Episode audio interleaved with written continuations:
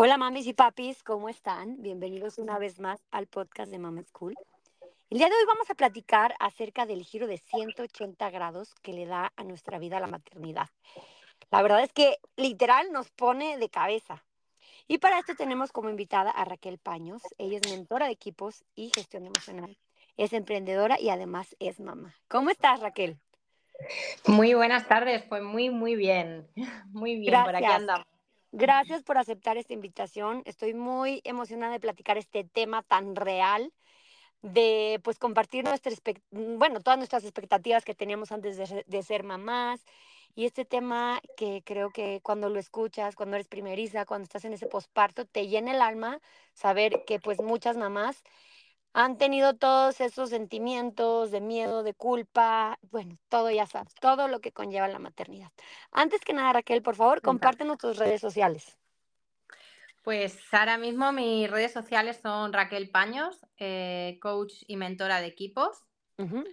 Para, bueno, eh, nuestro perfil de Instagram, aparte de Aglae, que es nuestro centro de belleza, pero literalmente el que más trabajamos es el de mentora de equipo, el Raquel de Raquel Paños de coach.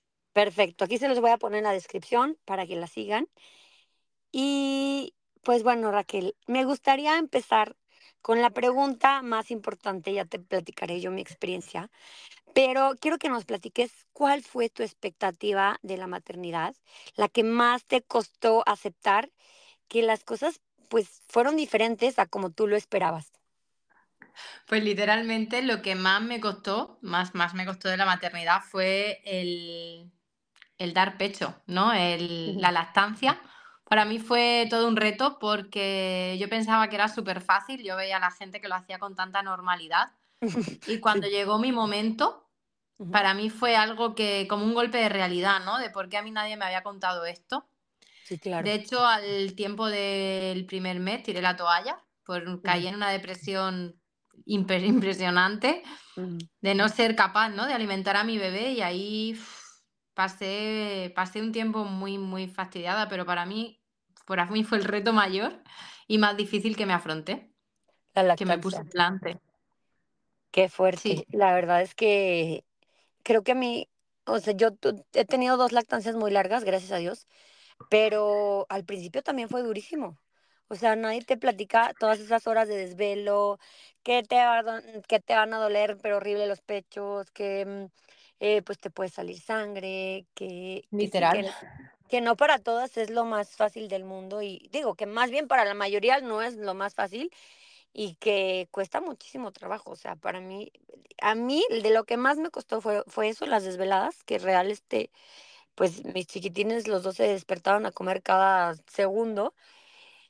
Y además de la lactancia, fue muy fuerte que para mí fue la pérdida de independencia. O sea, yo decía, ¿qué es esto? O sea, yo creía como que, como te dicen, no, ay, el bebé se va a ir adaptando a ti. Híjole, no es cierto, es No. al contrario, es al contrario. Uno tiene que adaptarse al bebé, uno tiene que estar cumpliendo horarios del bebé, uno tiene que, entonces como que sí, la gente lo hace ver muy fácil, y que, ah, sí, el bebé se va a adaptar. Híjole, no es cierto, realmente es que No. nosotros tenemos que hacer esos esfuerzos, hacer ese cambio tan grande. Y que yo decía, mientras más crecía, más demandaba de mi tiempo. Yo decía, ¿en qué, en qué momento voy a hacer algo yo? Y, y, y lo peor, creo que fue sentir como tener esa... mm, Yo ahorita, bueno, también soy emprendedora, pero pues estoy prácticamente de mamá full time y, y sentirme que no lograba nada para mí es lo más fuerte que me, que me pasó. No sé ti, ¿cómo, cómo te fue en ese aspecto? Pues, a mí yo justo cuando tenía a mi niña, eh, también soy mamá emprendedora, además desde muy jovencita. Pues yo no podía, yo en mi cabeza, la, mi única creencia es que yo no podía ser ma- mamá en verano. Porque yo decía, ¿cómo voy a ser madre en verano si yo tengo que trabajar, ¿no? Cuando vivo mucho del turismo y imposible, ¿no? claro. Me programé mi embarazo, me programé mi primer embarazo, me lo programé y se fue a la mierda, literalmente. Y ahí fue cuando me di cuenta, cuando la primera vez que dije, no puedo programar este embarazo. Y mi siguiente bebé, que fue mi hija, que por fin llegó a término, nació en agosto. Con lo cual ahí me quedó claro que hay cosas, hay ciertas cosas en la vida que no puedes programar. Claro. Y es ¿Qué el puñetero tiempo. Querías que sí, sí, sí. ¿Qué dijiste? Quería que no fuera hiposopas, ándale, que te la Claro. mandaron ahí. Por pedir, por pedir, pues me llegó, ¿no? Me llegó esa Ujú. parte de decir, bueno, vale, pues ya Ujú. que sea lo que Dios quiera. No pasó absolutamente nada, pero sí que es cierto que, con el, como tú decías, ¿no? El sentirte que te tienes que adaptar al bebé 100%. Mm, dejas de tener tiempo en el trabajo, dejas de tener, tener cierto tiempo. Mi experiencia fue un poco, la primera vez fue un poco triste porque me tuve que ir a trabajar cuando mi hija tenía nada más que tres semanas de vida full time. Yo, al contrario que tú, me tuve que ir a trabajar full time porque no, no tenía otra opción, se me fue una chica del equipo, nada, que mi mente solo decía, guay, ¿cómo saco el trabajo? Y eso me llevó también a, a sentirme culpable, ¿no? Porque mi hija empezó a decir, en vez de mamá, empezó a decir mamá a mi, a mi madre. Y ahí la culpa me vino, pero como agua de mayo, o sea, yo decía, me, no quería el trabajo, no quería nada, era como, ¿por qué estoy haciendo esto? Y me llevó a quitarme, a quitarme de- del tiempo de ella.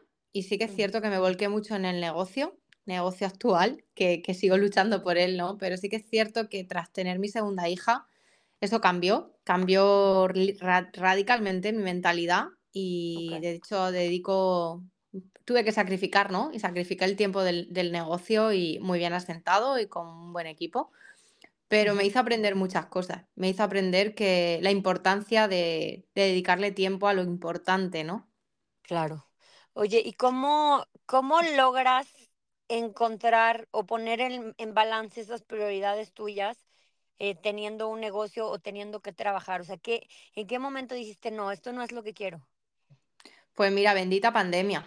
En la pandemia tuve a mi hija, a mi segunda hija, y me di cuenta de, para mí fue un regalo, hay gente que lo puede tener mal esto, pero para mí la pandemia fue un golpe de realidad y un gran regalo que me hizo la vida, porque me hizo parar, y me hizo parar para disfrutar realmente de esa conexión con mis dos hijas, claro. porque puedo decir que yo hubiera alargado un año más el tema, Por suerte o por desgracia no pudo ser así, ¿no? Tuve que, que dar un paso adelante y decir, vale, ahora voy a comenzar otra vez, pero voy a comenzar como yo quiera. Y empecé a entrar en prioridad, en qué es lo más importante en mi vida. Claro. Y, y elegí, elegí las tardes son sagradas con mi hija, no quita que algún día pues me toque viajar por formación que también hago, o me toque hacer ciertas cosas, pero el 90% de las tardes se las dedico a ella, o al menos me exijo, ¿no? Esas 3 tardes para disfrutar con ella y no estar pendiente de nada más. Esa calidad, ¿no? Que hablamos que mucha gente dice la cantidad o la calidad, ¿no? Pues prefiero Claro. tener 3 días intensos con ellas, 3 tardes, y el resto, pues poder dedicarlo a lo que realmente me apasiona, porque a mí mi trabajo me apasiona y bastante. Qué padre. Oye, y esto que mencionas es muy importante, ¿no? Porque de repente siento que hay muchas mamás que pues están, están en un trabajo que es necesidad, que, que pues necesitan ese ingreso, pero ¿qué les dirías tú a ellas que se están perdiendo, no sé, esos momentos con sus hijos como para que, no sé, busquen otro trabajo o para que busquen algo que se acomode de acuerdo a sus necesidades y deseos para que tengan ese tiempo de calidad con sus hijos. O sea, ¿en qué momento tú dijiste, a ver, ya me dijiste que en la pandemia, pero, pero, ¿qué te estabas perdiendo? ¿Qué sentías que, que, que podías mejorar? Al final, yo pienso que esto es también un tema muy personal de lo que sienten, ¿no? Yo sentía que me estaba perdiendo el desarrollo de mi hija, de que mi bebé se había hecho grande y yo no había podido disfrutar de él como me hubiera gustado, ¿no? Por eso Ah, elegí que mi segundo bebé tenía que disfrutarlo. ¿Qué, qué se le puede decir a una mujer que principalmente en tu trabajo pienso que es súper importante el aprender a conciliar o el poder permitirte, ¿no? Encontrar ese trabajo en el que podamos conciliar? Y sobre todo, no sentirte culpable cuando no estés con ese bebé. Yo siempre digo que cuando hagamos lo que hagamos, estar al 100%, porque si vamos a estar trabajando y estando mal, triste, por no querer estar ahí, porque echamos de menos a nuestro hijo, al final no está ni en un sitio ni en otro. Yo siempre digo que si hay que estar en el trabajo, da el 100%, y si hay que estar con tu hijo, vuelve a dar el 100%, no estés en- en- con tu hijo, con el móvil, con el con el trabajo, con una llamada, a veces es inevitable, ¿no? Tener que estar atendiendo X llamadas, pero intentar que si hay tres días en los que quieres dedicarle a tu hijo, dedica ese tiempo de calidad. Claro. Sí, sí, qué importante. Como tú dices, o sea, es, es tiempo de calidad, que ellos vean que les estás poniendo atención, que, bueno, vi hace poquito un, un, un reel súper viral de un papá que está con el hijo, pero pues está en el celular y así no le está haciendo nada de caso y en diferentes situaciones, ¿no? Y está, de repente ponen la otra historia de que le está haciendo caso a su hijo, está interactuando, está... Y es como ese momento donde uno se da cuenta que el estar presente es muy diferente a estar presente pero con la mente ausente, con el móvil, con lo que sea. Exacto. Y, y pues ese, ese tiempo de calidad, que sea realmente de calidad, o sea, no, no sentir la, la culpa de que tengo que trabajar y no puedo estar con ellos, pero cuando estás con ellos estás en otro lado. Entonces es mucho Efectivamente. mejor una mamá que Muchas sí tenga su veces, trabajo. eso. Ujú. Sí, Muchas veces, pues, estamos en el parque o estamos y te puedes fijar. A mí me encanta mucho la observación. Yo me encanta observar. Ajá. Y ves así, esos padres que está el niño, mamá, mamá o papá, y están con el móvil, no, no levantan, sí, sí, dime, y no levantan la, la mirada de esa pantalla. Y yo siempre digo, ¿qué costaría el poder tener una hora en el parque y meter el teléfono en silencio en, en tu mochila? No pasa absolutamente nada, no se nos acaba el mundo, ¿no? Por estar claro. desconectados y estar presentes con tu hijo, estar jugando, tírate al suelo si has de hacerlo. Que no quiere decir que estemos siempre, pero sí que es cierto que a un niño lo que más le gusta es que juegues con él. Un niño no quiere que le compres juguete. Un niño quiere jugar, que juegues con él. Claro. Oye, y, y qué importante es esto, ¿no? Es, es la invitación a las mamás de que tienen que trabajar, de no sentir culpa, hacerlo, estar presente en el momento que están y cuando te toca estar con tus hijos, estar al 100. O sea, es mucho mejor unas, un par de horas dedicadas al 100 de ellos que una mamá que está full time con los hijos y que nunca jamás les hace caso. Entonces, Efectivamente. que, Estar así, al igual que una mamá que emocionalmente no está bien, porque cuántas sí, veces emocionalmente no estamos bien, pero estamos con claro. esa culpa, con esa, ese sentimiento de, de no sé si lo estoy haciendo bien, ¿no? Y realmente tampoco estás presente disfrutando de ese momento. Oye, Y al y final, platícame, sí, sí, per- perdón, es que se me hizo muy importante esto que dijiste. Platícame cuando tú no te sentías bien, o sea, después de esos, después de esa, eh, ¿te dio depresión postparto? sí, literalmente, eso fue mi gran despertar. Yo siempre digo que dentro de una mala racha, al final, las personas que duermen se despiertan. Y, y es claro, ¿y en qué punto te diste cuenta que no estabas bien? O sea, porque de repente muchas mamis primerizas dicen que estoy sintiendo que está pasando. ¿En qué momento fue que dijiste, tengo que pedir ayuda o qué fue lo que hiciste? Pues principalmente no me sentía bien en mi trabajo, en mi negocio, no me sentía que daba el 100%, me sentía que, que había una cierta pérdida dentro de mí. Y yo nunca me había sentido así, ¿no? Nunca llegaba a casa y cualquier cosa que mi hija me, me decía me emocionaba, ¿no? Y fíjate qué curioso que mi hija siendo pequeña, poco hablaba, eh, se acercó un día, un día llegué de trabajar hasta arriba, pero hasta arriba no de trabajo, sino hasta arriba de, de estrés, ¿no? De, de, sí. de ese- de ese camino en el coche de venir derrotada. Y me acuerdo que mi hija pequeña, mi hija mayor, era pequeña y se me abrazó a la pierna y me dice, uy, mami, te siento triste. O sea, a Mm, mí eso fue un rompedor. O sea, que tu hija pequeña te mire a la cara y te diga, y te abrace y te diga, mamá, hoy te siento triste. Una niña mm, con casi tres años que te diga eso te rompe la vida. claro. Y ahí fue cuando reventé a llorar y mi marido me dijo, Raquel, ya, ya no podemos más, o sea, esto tienes que darle una solución. Y ahí fue cuando Claro. le agarré teléfono, gracias también a una compañera de trabajo que también me dijo, Raquel, así no puedes seguir, no eres tú. Tú no eres es la persona, tú no eres esa alegría que siempre es- has perdido la alegría y la ilusión cuando deberías de estar en el mejor momento de tu vida. Y empecé a pedir ayuda.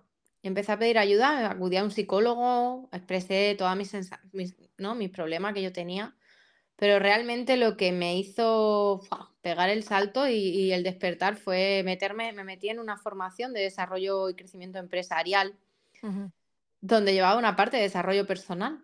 Y para mi sorpresa, esa gran parte de desarrollo personal fue la llave que yo encontré para, para trabajar mis emociones, ¿no? Esa parte tan emocional que yo sentía. Y para mí fue la llave, la llave de un psicólogo en el que acudí X sesiones y luego me, me, me- adentré a, cono- a conocerme, a entrar hacia adentro y empezar a conocerme y donde fue donde me sorprendí la cantidad de cosas que me estaban sucediendo. Wow, justo leí un libro muy interesante eh, donde explica cómo la maternidad saca todas nuestras sombras, ¿no? Tantas cosas que tenemos que trabajar, que principalmente es que si nosotros nos estamos trabajando, estamos bien, estamos, eh, pues desde nuestro centro podemos criar de una mejor manera, podemos, eh, pues entregarnos a nuestros hijos de la, de la manera que ellos se merecen.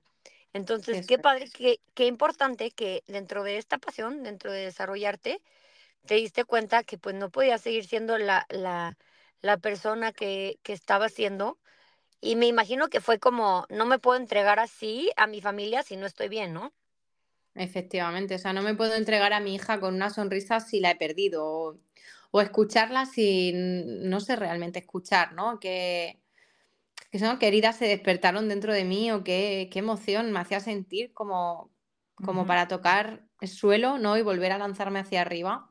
Esa comunicación con los niños también eh, fue para mí esencial, el aprender a también a compartirle a mi hija las emociones. Yo a mi hija mayor, que ahora a día de hoy tiene siete años, le comparto cada emoción que tengo, cada sensación, cuando un día me siento que no estoy bien y, y es bonito ver cómo te puedes compartir con una niña de tan solo siete años, el cómo nos sentimos y, y abrirte de esa manera con tu hija, o sea, después de tener esa sanación es como que ya entiendes todo y decir, oye, ¿por qué no se lo voy a contar yo a ella? ¿Por qué no le puedo expresar el cómo yo me sentía? claro, qué fuerte, sí es cierto.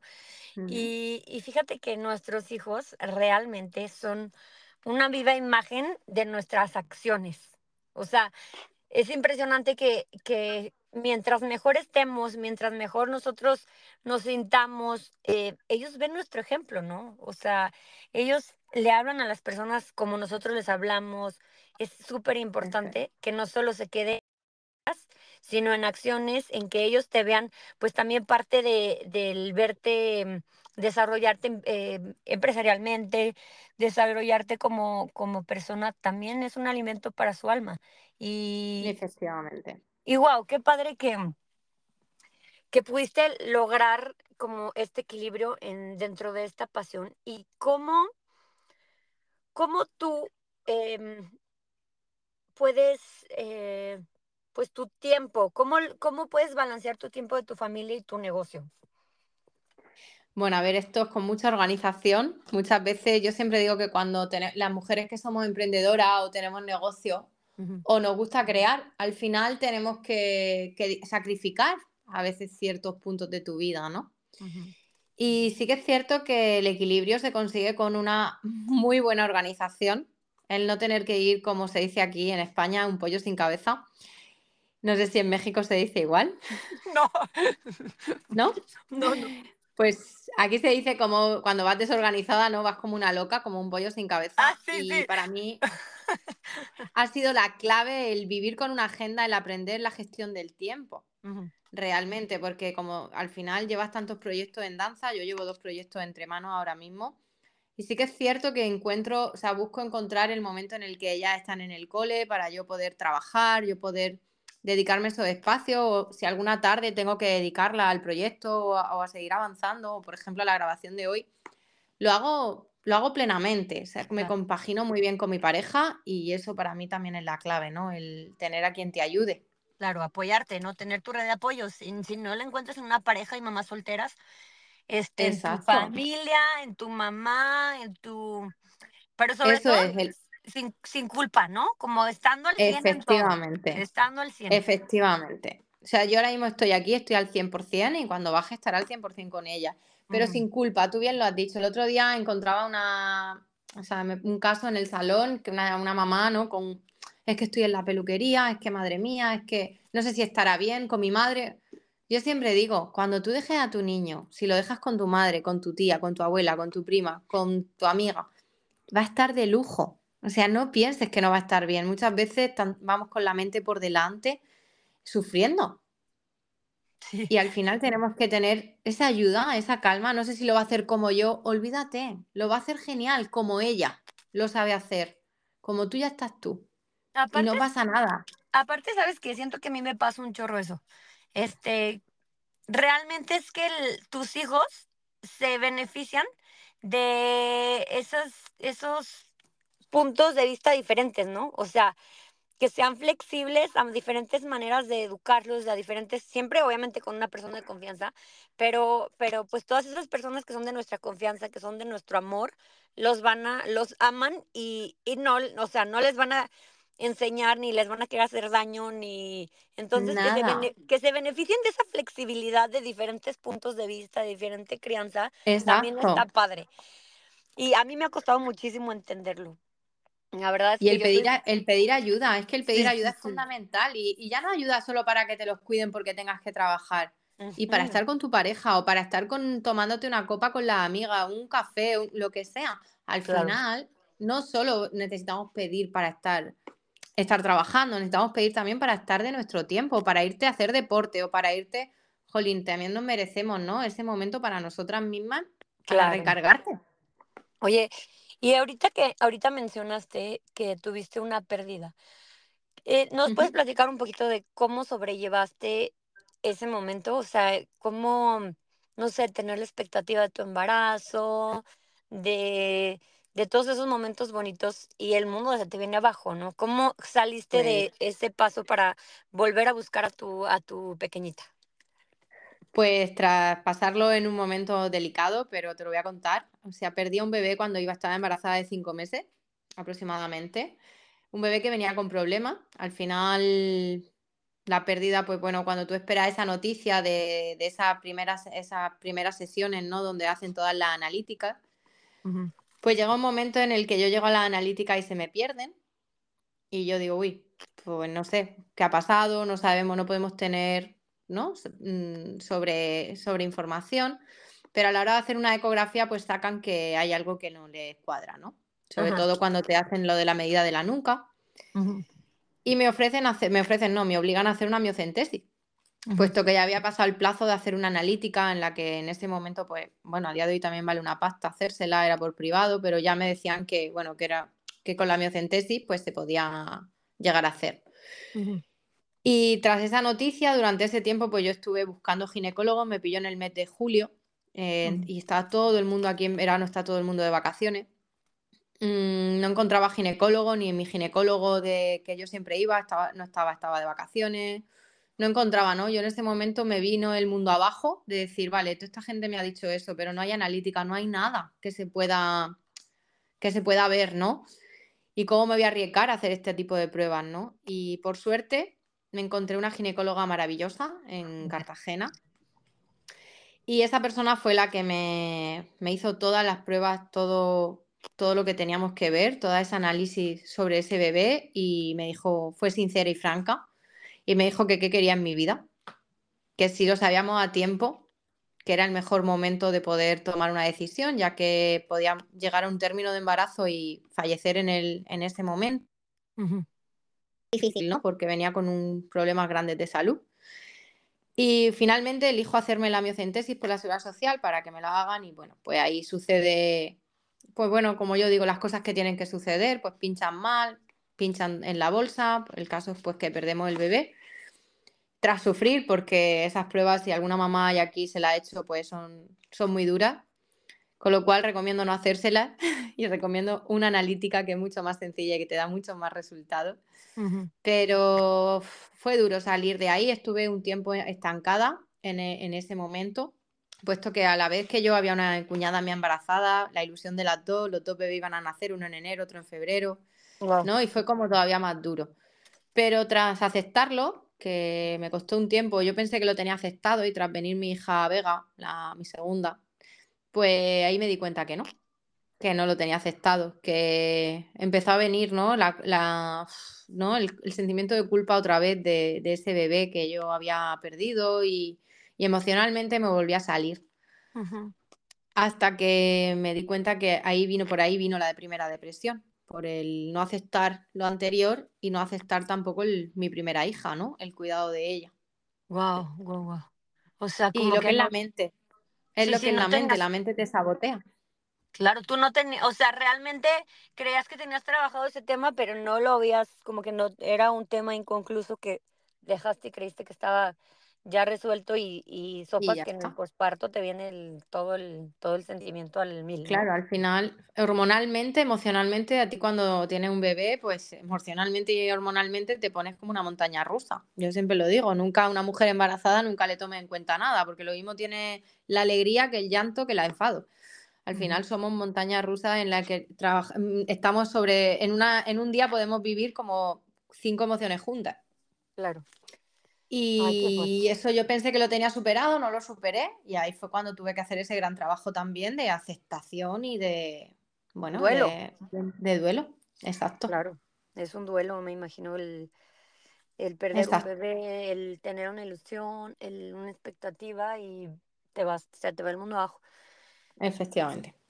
Fíjate que a mí me pasó algo muy similar, gracias a Dios no, pues no, mi mi niño en real realmente no tenía nada, pero me hicieron un estudio en el embarazo y a mí me decían: "No, es que puede tener síndrome, puedes tener parto pretérmino", pues así como todo lo que te imaginas, ¿no? O sea, tú teniendo la Mm, expectativa, ese más bien ese fue mi primer sentón que me dio la vida, de de mamá.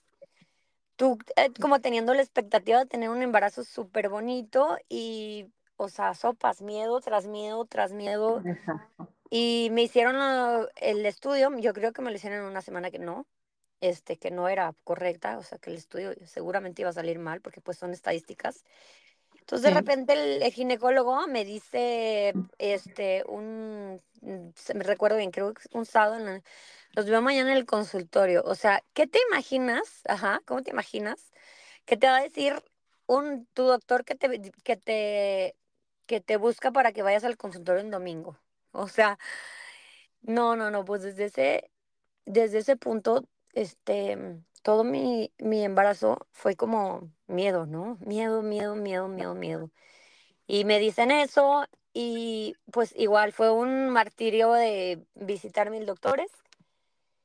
Y, y después de eso, mi hermana me dijo, hoy, ¿sí? Mm, Porque no es, porque no, no tienes un diagnóstico, no está nada seguro, esas son estadísticas. Hoy estás embarazada y tienes un niño sano. Hoy. Mañana no sabes, ¿sabes? exacto, Mañana quién sabe qué pueda pasar, pero hoy está tu bebé aquí, estás bien, está. Y te juro que eso me, me cambió la forma de ver mi embarazo y de ver la salud de mi hijo y de ver todo. Y de ahí, obviamente me costó un poco más que ya de que, uy, las palabras y, pero empecé a cambiar el chip y a vivir en el momento, ¿sabes? exacto, Agradecer a estar presente. Y, y, y a lo que voy es que la maternidad nos da un vuelco en la vida de 180 grados porque nos pone de cabeza y, y nos pone a trabajar muchas cosas que, que traemos, sombras, miedos, este, controles, todo, pero nos enseña muchas cosas muy bonitas. Entonces, como que la invitación hoy es a ver de, en qué estamos agradecidas, ¿no?